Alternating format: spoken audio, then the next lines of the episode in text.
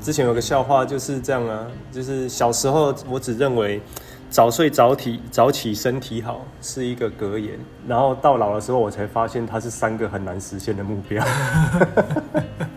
今天要换 AKA 了，对，两个痛风的爸。好，Hello，大家好，我是玩转学校的阿 Ken，AKA 两个孩子的爸爸。嗨，我是阿 P，然后也是两个孩子的爸爸。好了，霸气讲堂来到今天 EP 几？EP 六，EP 六，第六集。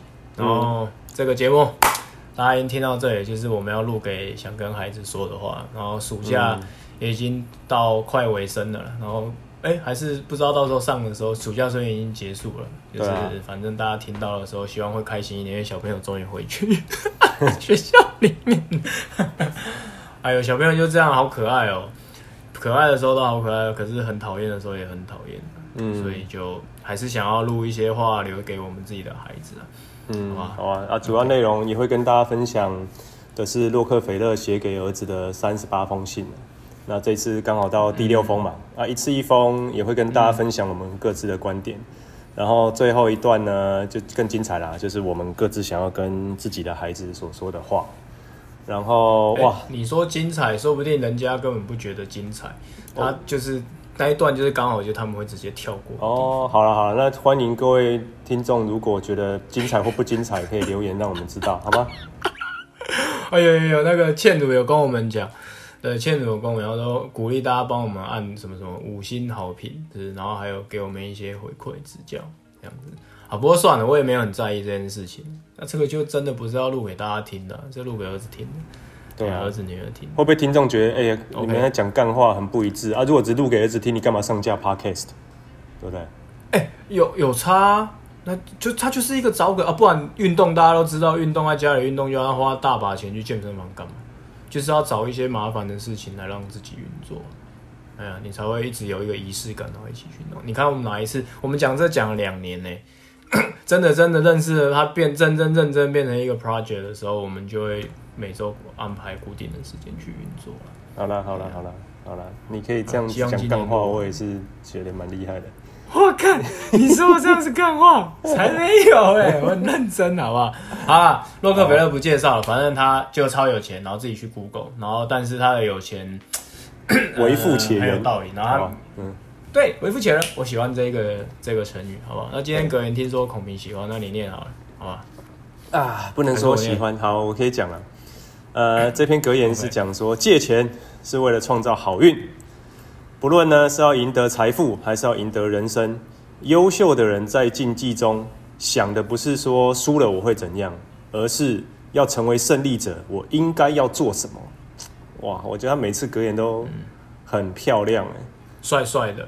对吧？嗯，然后是帅帅的这样啊。这一这一篇的主题是为前途抵押。我看到这一篇篇名我就紧张了。大家创业者好像看到抵押这两个字，就 呃赌身家。虽然我们每天都在赌身家，但也没有真的那么可怕的赌身家。嗯、没有，我觉得是我觉得反而创业者更习惯这件事情。然后反而是一般的可能在上班的伙伴会比较会比较担心。但坦白讲，我觉得以现在的经济金融发展到这个程度了啦。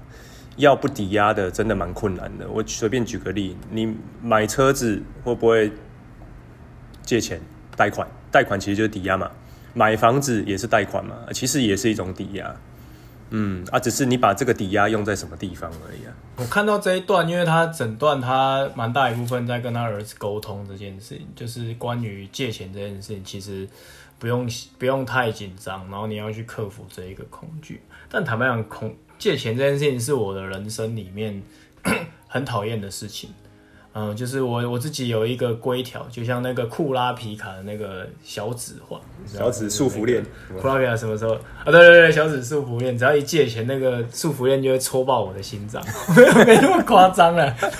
希望库拉皮卡可以顺利下船，好不好？嗯，然后反正就就就我不借钱给别人。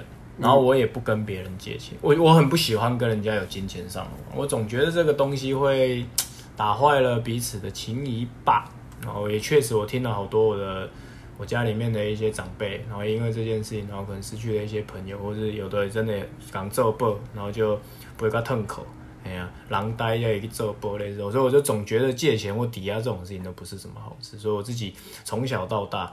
大小钱我都不借，一百我也一百会啦，勉强啦。但是就是以前年轻的时候，更小的时候，可能国高中生、大学的时候，我是连一百都不借给别人的。出名的铁公鸡。但我觉得那个你你不借钱的理由，我现在听起来是为了打坏那个情谊嘛，而不是因为那个风险你能不能承担的问题嘛，对不对？嗯，风险能不能？然后我觉得也是啊，像你刚刚讲说贷款买车什么，我就会有一个信念，就是。那我哦没有啊，我就是会存到那个五十万，然后一次买，哦、我不想用贷款。嗯、然后那个信用卡也是，我会确保 里头有足够的钱，然后没有什么分期贷款、分期付款。我最讨厌分期付款，我就是一次要把它付完，嗯、就是我有那个屁股，我才要去做这件事情的那种感觉。像我学贷也是，但现在想起来有一点后悔。我学贷，我在大学毕业第一年我就把它还完。也没多少，因为我念我念国立国立大学嘛，所以其实比起来就差不多好像二十几、三十几吧。然后就是第一年工作就很省吃俭用，然后第一年全部还完。后来发现哇，那个趴数超低，我把那二三十万拿去做其他投资，可能都还好一些些这样。我觉得我我觉得我也是诶，就是因为从小可能周围的长辈啊，或是电视上等等这些看到的例子都是哇，不能借钱去投资啦，或者是说啊。超出自己可以负担的范围啊，消费什么之类，然后最后变卡奴啊之类的，然后感觉、嗯、就感觉很可怕啦。嗯、对，会不会那个哎、欸、借钱来买东西这件事情会让自己的那个呃没有办法管控自己的金钱这样子？嗯，对，所以好像好像本质上对于借钱或是抵押这件事情是会害怕的，或是担心的。所以我，我我一开始看到这一封，我就哇，这一封精彩，就是嗯，会我觉得会会冲击到蛮多人的信念，对，然后包含我也还在思考这件事情，因为坦白讲，我们会弄婉转，就是因为我们两个人的个性是保守的嘛，对啊，我如果、啊、我如果是那种喜欢借钱，然后或是吸引投资，然后去什么复制赚大钱的话，我就不会选。玩转这种产业，我可能要做的就是网络创业啦，或是软体业啦，啊。对，啊，房地产那个我倒觉得还好，嗯、对，那个那个又不太一样这样子，对。啊，但你说创业的题目了，创业的题目，嗯、对，对。对，就不会压好，这个在一般的财商里面，他讲的就是财务杠杆。没有，我们我们开始看后面的东西就知道了，他就说，哎、欸，儿子啊，我为什么你用我？借我的，为什么你借我的钱去股市闯荡，总让你不安嘛？因为你想赢，但是又怕在冒险世界里面输，然后而且输掉钱还不是你的，是借来的，你还要付利息，所以他他讲说，哎、欸，这是一种输不起的感受，然后就是会让人家很焦虑，睡不着啊。可能连洛克菲勒本身，他也说他自己真的是呃，躺在床上都开始算要怎么对，要怎么还这些借款。所以你看，他也经历过这种啊，跟人家借钱欠钱，然后坐立难安的那种感觉，这样子啊。不过你看他后面讲的蛮有道理，他说：“哎、欸，我我们可以把呃把借钱这件事情看作是一种有利的工具，你可以用它来开创机会，对。然后否则的话，你就会掉入恐惧失败的泥沼，然后束缚你本来可以大展宏图的双臂，而终无大成，对。”啊，我觉得可是兄弟，你这个这样听起来哦，嗯、我觉得，呃，那这样的话，某种程度我可以这样理解。如果大家只有去断章取义去读这一篇，那这样的话，有一些爸爸妈妈啊，他可能就是我爸以前就有这样嘛，然后就是借一些钱，然后跑去投股票，然后投了之后，然后后来就血本无归回来这样，然后后来又在，我们家不至于到一屁股债了，但是就是。而就是哎、就反而赔了很多自己的的钱这样子。那这样好像就会没在鼓励他儿子做这件事情。你怎么看这件事情？因为他讲大展宏图嘛，所以他看到了那一个哦，那个什么台积电会涨，所以他又买了，以为会大展宏图，但最后没有。我我自己的心得是这样，他有一个前提条件，他说借钱不是坏事，他不会让你破产，只要你不把它看成像救生圈一样。也就是说，你不是在缺钱的时候才去借钱，你是要在有看到机会的时候去借钱。那比如说，好像你刚讲你爸好了，哎，为了买股票、买卖股票去借钱，他一定是看到某种巨大的机会嘛，他才想要借钱去买。但同样的，我觉得你只要是借钱或者抵押这件事情，基本上我们所谓财务杠杆是什么？就是哦，我有一块钱的本金，我可以借到十块钱，所以我可以用这十块钱呢投到股票，或是说我自己的事业里面去去经营，然后去赚到放大它，然后赚到更多的钱，然后赚到钱以后，我再把原本借的这个本金加利息给还掉嘛。但它的代价当然就是，诶，如果赔钱的话，你还是要把本金跟利息还掉嘛。哦，这个叫财务杠杆。那所以，我我觉得在现代的金融世界，操作财务杠杆这件事情已经是呃，已经是很常见的了。而且，就像洛克菲勒讲的，他说他所认识的富翁中间，只靠自己一点一滴赚钱的发达的人少之又少。他说，更多的人是因为借钱而发财。他说，其中道理并不深奥，简单说，就是一块钱可以做的买卖，比不上一百块钱可以做的买卖。但重点是什么？我觉得重点是呃。今天你借了这一笔钱，你要考虑说，假使输掉了以后，你要花多久时间去把它还回来？简单来说，就是你的风险承受能力有多高。你看这有没有连接到我们那时候刚创业的时候，我们不是在那里吵说，就是谁要占大股这个感觉？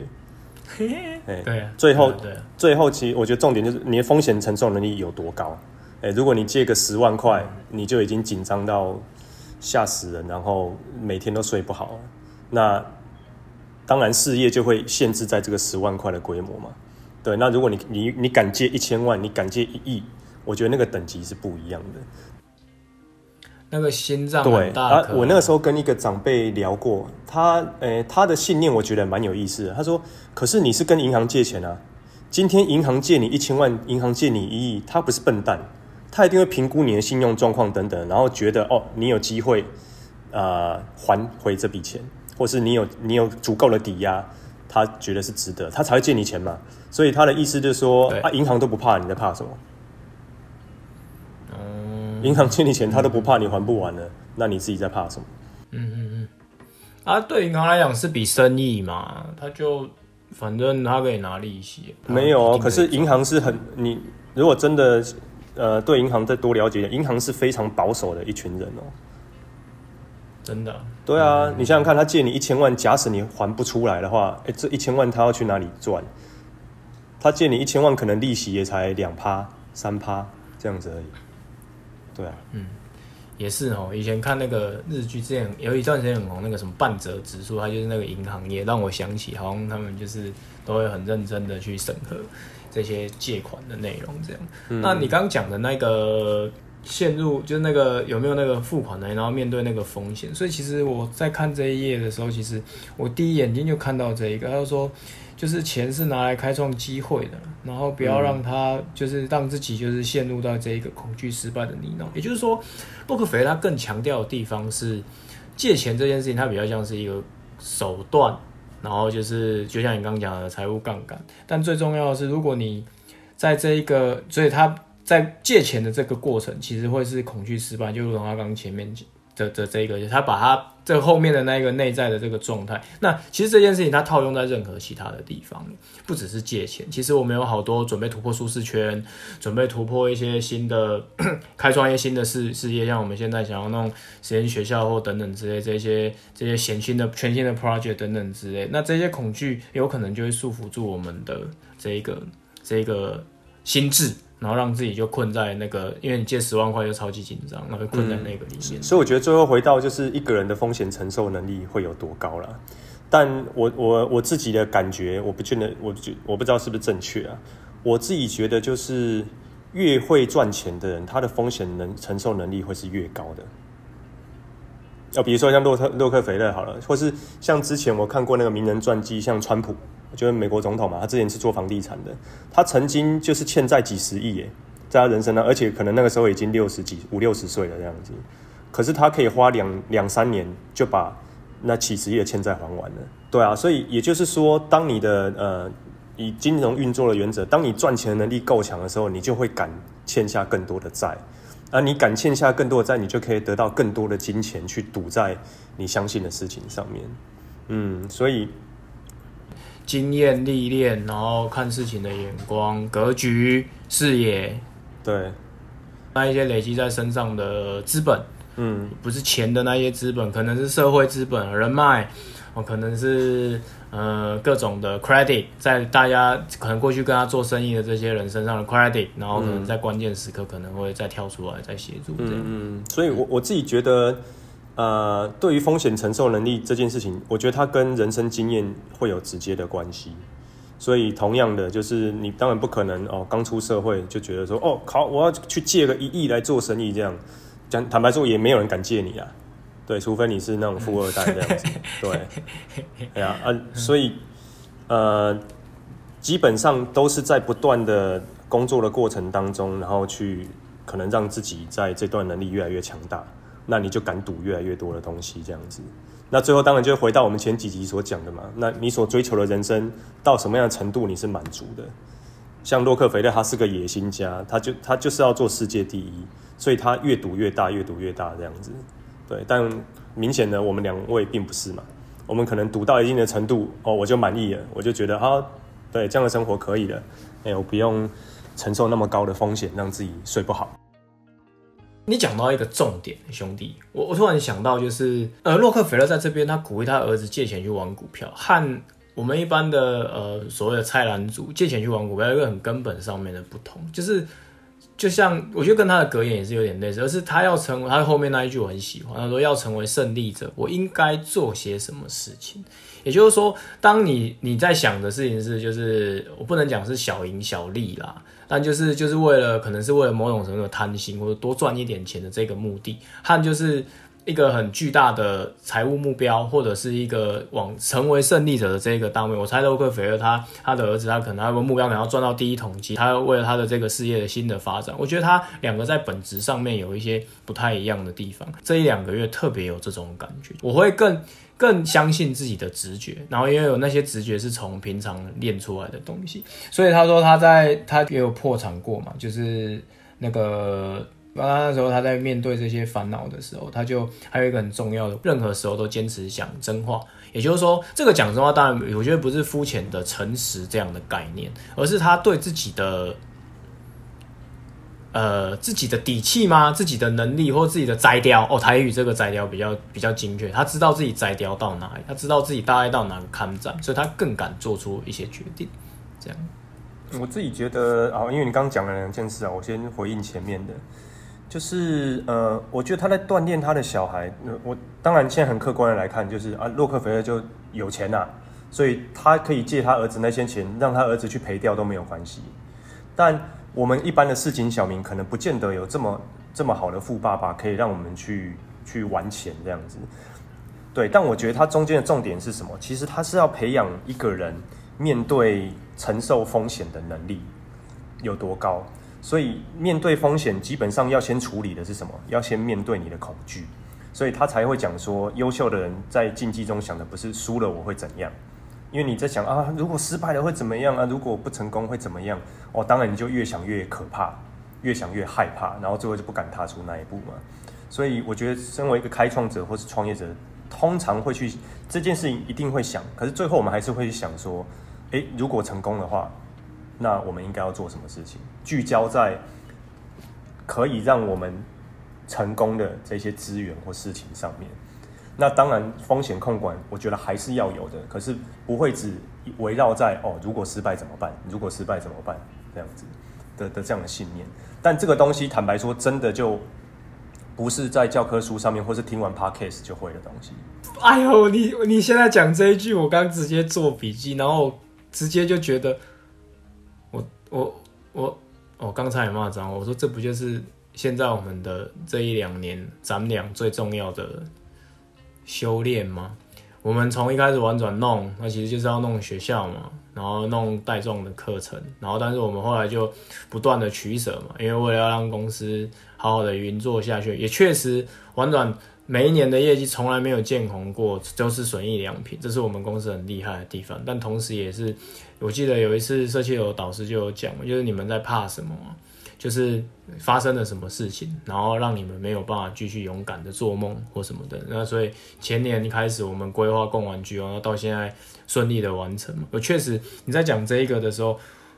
那时候跟现在现在那种实验学校，诶、欸，那种那那个恐惧感就慢慢的起来。但我觉得今年的感觉就和之前很不一样，就是我在面对这一些新的、更大的挑战的时候，我好像越来越不恐惧。我知道我是怕的，但是，耶，他就在那儿，然后恶狠狠的、直盯盯的看着我这样，但我也就站在那个地方，然后看着他这样，然后就想要一起前行的那种。所以，我刚其实你一讲，我整个就起鸡皮疙瘩，就是哇，对，面对风险这件事情，他其实更重要的是想要去训练他的儿子。然后去怎么样面对恐惧，然后怎么样能够去超越这些东西，这样我知道自己还是恐惧，但我还是前行，这样很勇敢的。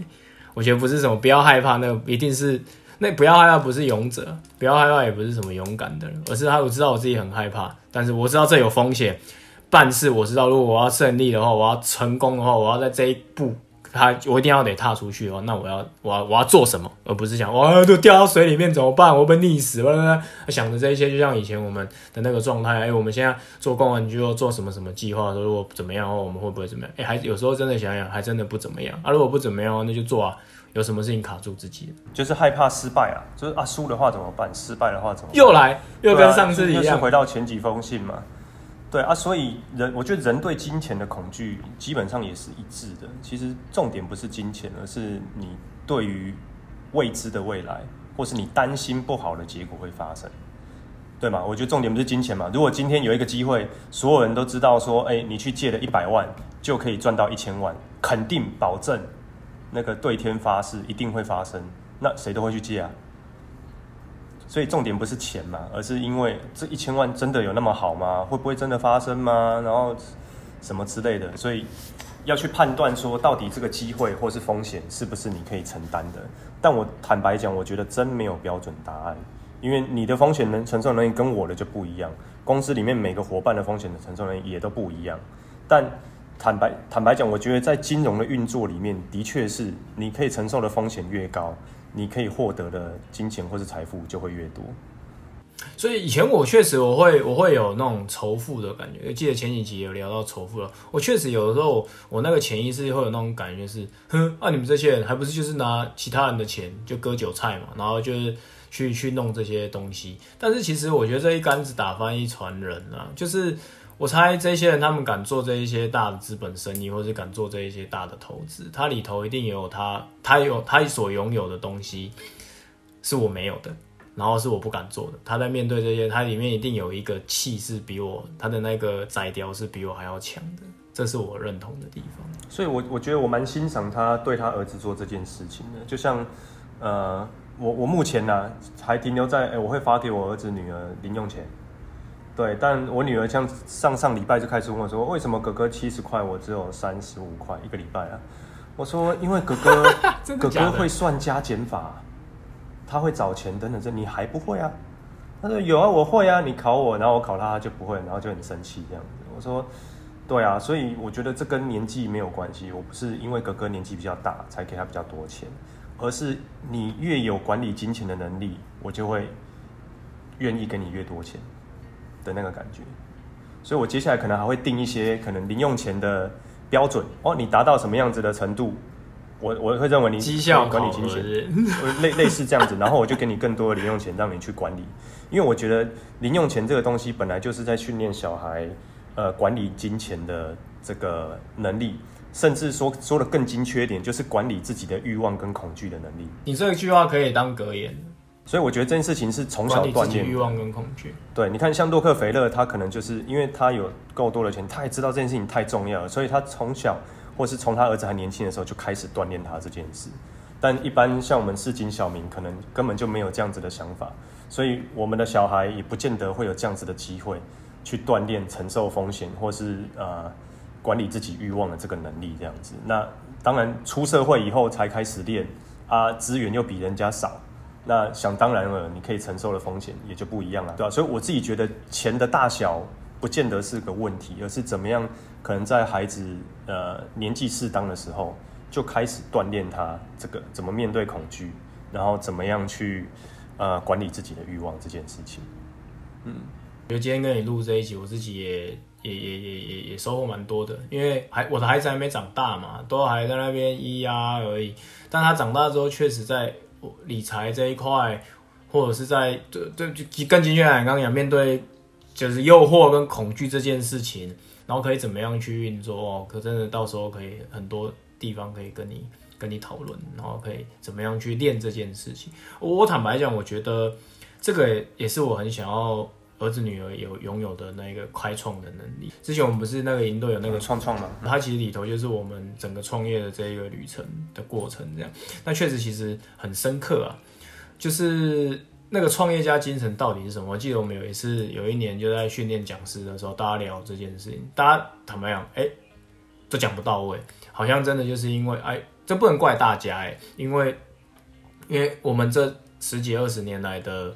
的习惯的模式就是接收嘛，对，那所以确实这个关于开创然后新的模组，所以我就蛮喜欢那个一个小朋友庆子年轻，他现在开始很厉害哦、他当然上了创创的那天你有看那个七强那个频道他们点唱讲的，他说他现在开始会买大箱的零食，然后在学校兜售给其他同学要赚那一两块，可是我觉得很可爱，可爱啊、一个小五小六的孩子他开始有在有这样的。想想想这些事情，我觉得确实你刚刚讲跟钱大小无关，而是他有没有这个意识，对啊，有没有这一个概念要去做这件事情。因为像我我个人，我也是小三就开始会去学校卖同学东西了。你有？嗯，我小三就会了。然后那个时候从资本一天五块钱开始做，因为那时候乖乖一包五块。然后乖乖，你买了五块的乖乖以后，里面会有一个塑胶玩具，有点像橡皮擦或是车车小车车的那种感觉这样子。然后我就拿那个玩具去卖给同学啊，卖三块或是两块这样子。你认真，我没听过这一段，你没听过吗？就认真啊。然后就在学校里面偷偷卖，偷偷卖。因然后我为什么会这样做？就是因为我的钱太少了，因为我我阿公阿妈给我阿妈没发你零用钱，怕弄丢干嘛之类啊？我就每次看到同学在可以。吃自己想吃的东西，买自己想买的东西，我就很，我就觉得很羡慕，所以我就无所不用 其极的想要赚钱这样子。对啊，我还我还印象很深刻，我那时候本来卖了哦，身上已经有大概几十块钱，我就哇，我开始有钱，我想要去，我想要去犒赏自己买东西吃的时候，然后遇到问题了，同学跑来问我说：“哎、你卖我的这个东西我不想要，能不能退钱？”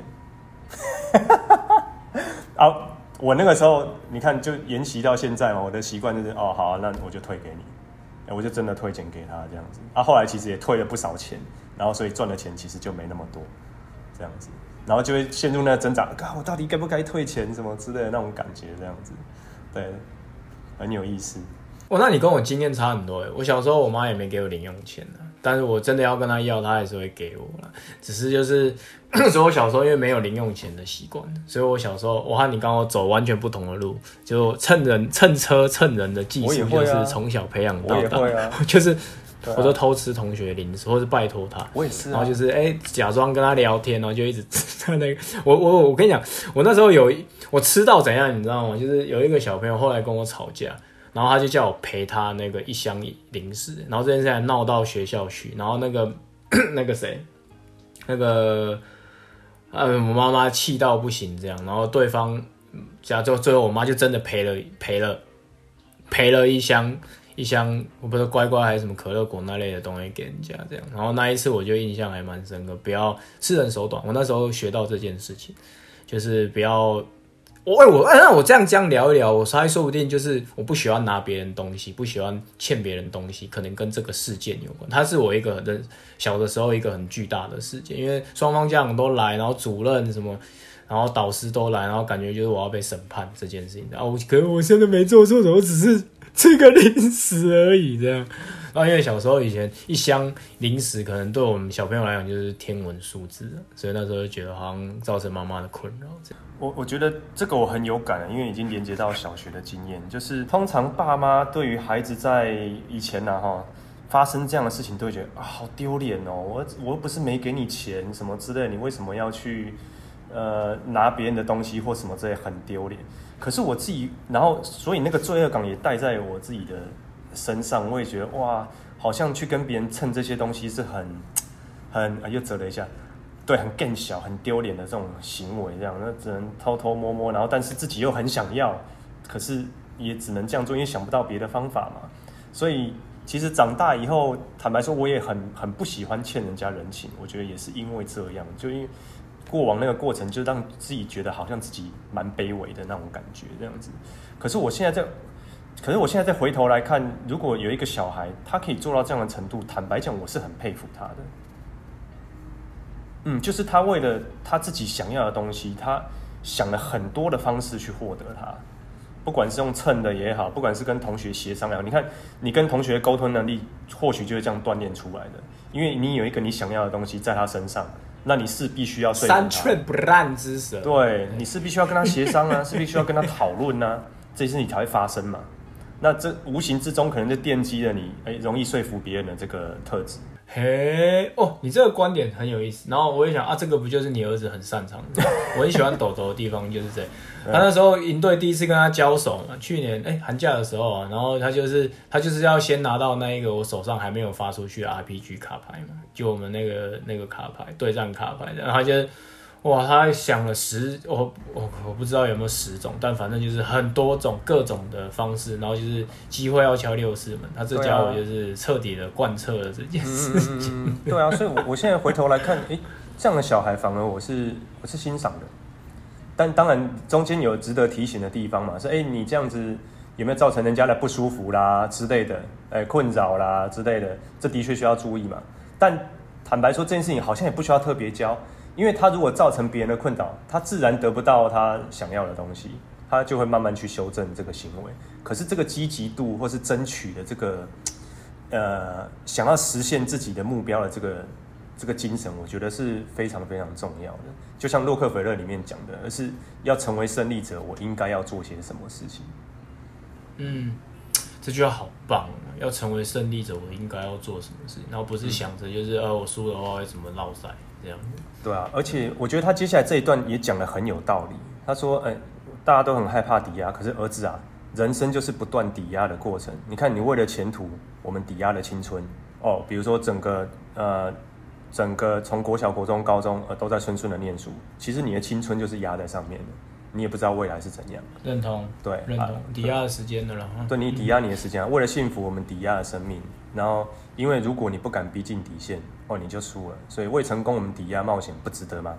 所以他的意思就是说，就算你不敢抵押，但事实上，你每一天所付出的东西，都是在抵押你的时间跟青春，还有你的精力，在在那个每一天的生活上面这样子。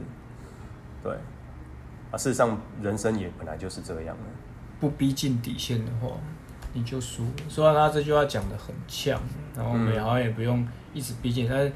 我其实确实很多时候年轻的时候很逼迫自己在底线里面。那那时候因为太逼迫，所以后来创业之后，然后弄弄弄，哎，我慢慢的这个状态也好一些。但是慢慢的这些逼近底线的他的那个精神，他慢慢会像温火一样运在那一个心里面。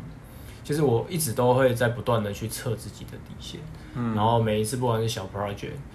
这个我没有特别跟你提，但我每次都会帮自己安排一些小小的小目标，很小的，不没有到这种逼近底线，但是我知道我要一直不断的进化、进化、计划，不然我们就是组织的天花板。所以我要他们减少工时这件事情，所以表示我自己有没有什么更有效能的方式，然后去运作。所以我也一直在测自己的底线，然后去看自己的底线的。所以我觉得那个精神，倒不是说我们要啊。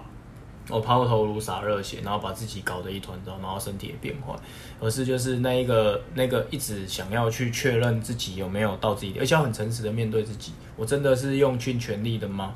还是其实就是在骗自己而已？这样，嗯、这真的是我很很很有感的一一个一个部分。这样，嗯嗯嗯。坦白讲，我不觉得啊，没有逼近底线就会输啦。当然，这就回到每个人的性格嘛，或者家庭环境影响，你要走的是一个安全牌。还是你要走的是呃像我们一样一个创业的道路，一个看起来很高风险的这样子的工作这样子，对，那当然之前也有人讲嘛，就是你越不敢冒风险，其实你冒的险才是越大的嘛，对，因为你失去的可能是人生的可能性，或是呃你的梦想，嗯，或是你的你很想达成的事情，你赔上的其实是这个，对，但我觉得每个人状态不一样啊，我现在也觉得说啊没有梦想。好像也不会怎么样，你还是可以生活得很好，然后在每个当下都可以过得好好的，好像也就够了。所以不见得，我觉得最后还是回到性格吧，就是不见得每个人适合这样子的模式啊。可是看完以后，你的确会对，哎、欸，你讲刚这个嗯嗯，你刚你刚讲这个，我超级有感觉的耶。就是我以前也是那种，唉，我也回想到以前就是。工作的时候，热梦想、热血，然后冲啊，那挂在嘴巴上，然后一直都有，然后一直都出现在我的脸书涂鸦墙上面，然后就觉得好像其他人不完成梦想，好像就是大便，或者说不要当上班族，啊，不要当公务人员等等，甚至还有有点像是我讨厌的 hashtag。但现在你刚刚讲那个，我真的很我我很我本来有很一度很担心，我是不是变不热血或什么等等，但真的梦想不是生命的全部，我真的很认同这件事。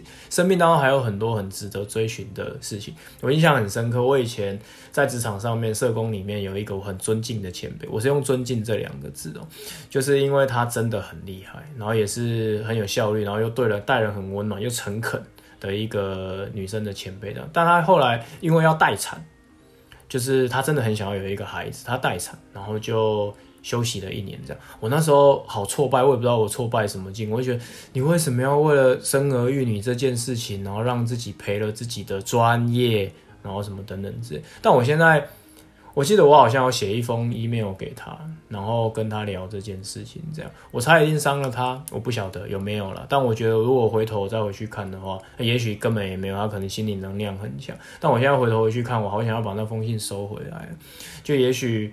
呃，他这就是他自己选择的东西，不是所有人都想要活得这么的抛头颅洒，这么逼近底线。每个人的那个线都不太一样，风格不太一样。嗯，然后只是看完以后，当然会对于这些呃实业企业家或实业家有更多的尊敬了，因为他们的确就是，哎，看起来他以前很讨厌他们，就觉得他们是大便。对啊，但他的确是世界上面毁坏就他们害的。是啊，他的确就是赌神家在开创一个那个属于他的道路嘛，然后这个道路可能有时候刚好又对这个世界有帮助这样子啊。但我觉得它中间有一个很重要的点啊，就是你刚刚所讲的，就是呃，其实可以抵押的重点不见得是钱或是资产本身啊，信用也是很重要的。所以呃，我记得。之前常常长辈讲说，哎、你要跟银行来往是累积信用啊，等等之类是重要的这样子。啊，所谓信用是什么？就是我今天跟你借十块钱，然后时间到我就还你了。哎、我今天跟你借一百块钱，时间到我也还你了。那我再跟你借一千块钱，时间到我也还你了。接下来我开始跟你借一千万等等之类，啊，时间到我就还你了。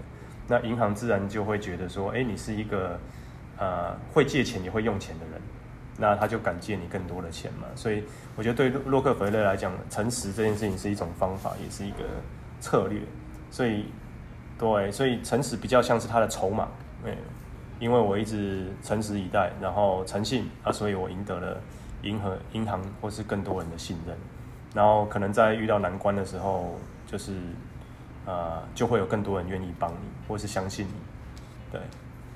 这个很有感觉了，不过我想要留在等等跟儿子讲的内容，关于诚实跟信赖这件事情，好不好？我自己越录越长，我都不知道时间多久了。我们什么时候开始录？我们来录最后一 part 好了，好不好？嗯，好啊，那你先讲吧。儿子女儿，Hello，不晓得你们什么时候会听到这一段呢？嗯，我刚大脑想了，就试着让你们的脸浮现在我的脑海里面了，然后。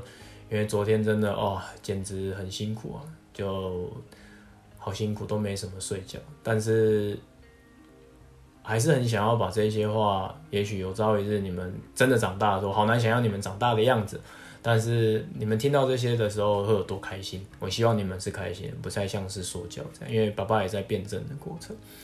这篇里面有些你们前面如果有听的话，或跳过也都好。但我希望这整段里面的内容对你来讲是有收获的。其中一块是我最想看你分享的，是关于面对未知的未来这件事情，你有没有那个能量去面对这一些恐惧，面对这一些风险，然后去勇于的开创它，挑战这一些生命当中本来就有的挑战。这样，那当然，嗯。就如同我前几次跟你们两个说的，你们具备有所有需要的资源了。哦，我想爸爸不会留下太多的钱给我，没办法像洛克菲勒一样借给他他的儿子好多钱去去去去玩股票、去练习投资等等之类。但我想，如果你看我借个一两百、一两千、一两万，我才应该是有机会的。但我希望你在这个过程当中，你也可以。在这些旅程里面去练习到怎么样去面对自己的恐惧，然后怎么样去开创一些新的未来。这样，那这边刚刚有讲到了那一个是洛克菲勒他成功的地方，还有这段我特别有感觉，特别留在这边跟你们分享，不是按阿 Ken 阿 Ken 阿 Ken 所说讨论的，就是信赖。嗯，我想他的成功有很大一块是因为众人对他的信赖，银行家对他的信赖。我想你也是，我猜你大概在成长过程当中多多少少会说，就像你爸一样，我也说了不少的话。但是你慢慢的长大之后，会很深刻的感觉到，信赖是最难累积的。那它来自于说到做到。来自于就是刚刚讲的借钱会还，来自于各种就是你在面对你想要拿到的东西的时候，你一定会完成的这一些态度跟价值观。我希望让你能够成为一个值得周边的人信赖一样，就如同大圣的弟子四条金吾一样，成为大家齐口称赞的这样子一个四条金吾。我们一起努力，OK。那爱你们的爸爸，谢谢你们。我也希望能够跟你们一起开创这些恐惧。我到现在这么老，都还在练习怎么面对这些恐惧，所以一起加油，很棒。那换我啦，嗯，豆豆还有妍妍。那这一封信的内容，我自己觉得一定对你们的接下来的人生会有很重大的影响。因为我们创立玩转在讲 Ikigai 的时候，有一块就是呃赚钱的事情嘛，懂不懂得怎么赚钱这样子。但这一篇更在讲的事情是呃敢不敢为了自己的目标或是理想去做出抵押，或是去跟别人借东西来实现你的目标。那呃就像刚刚内容所讲，我觉得它根源其实是怎么样去在你的人生当中去面对自己的恐惧。跟危险，然后让它尽量是可以控制的，不透过不断的练习，所以让它变成是风险，是你可以掌握的。然后怎么样去面对自己的欲望？我觉得对于金钱的运用，大概这两件事情会是非常非常重要的。那如果我自己想见啊，如果你可以好好的去面对自己的恐惧还有欲望的话。我认为你们会变成一个很有自信的人，或是说爸爸妈妈在你们的身旁想要陪伴你的也是这件事情。怎么样让你们更有信心的去面对恐惧还有欲望这样子？那我自己认为说，当有这样子的自信的人的时候，他自然而然可能就会、呃、对外界的人是诚实的，是诚信的。嗯，因为你要取得别人的信任之前，你自己要先相信自己嘛。所以我认为，先能相信自己是最重要的。那你愿意相信自己，你就可以像洛克菲勒先生一样，你对于大家都敢讲真话，因为你对你自己是有信心的，你不用去遮遮掩掩或是躲躲藏藏你的想法这样子。然后接下来你就可以得到人家的信任。那如果这个时候你又具备了可以啊运用这些杠杆的能力，然后啊可以把事情做好，或是达成你的目标。之类的，那我相信就会有越来越多人会愿意信任你，愿意把呃他们的资源投注在你身上。但就像我刚跟呃阿 P 所说的，呃，但不见得事业需要做到越大才是越好，嗯，然后小也没有什么好或不好这样子。最后端看于就是你希望自己的人生可以发展成什么样子。那这个答案会变也没有关系，但。就是你会在过程当中不断的去透过不断的实践或是累积，然后去找到一个属于你自己的道路。嗯，祝你们嗯好好的享受人生。嗯，爱你们的爸爸。享受人生，棒！我本来想要说一帆风顺，他嗯也不是，我要的好像不是一帆风顺。好了，这集就到这边。天哪，不知道录多久，吓死人了。OK，那就先这样了，大家再见。好了，就这样吧。好了，OK，大家再见，拜拜。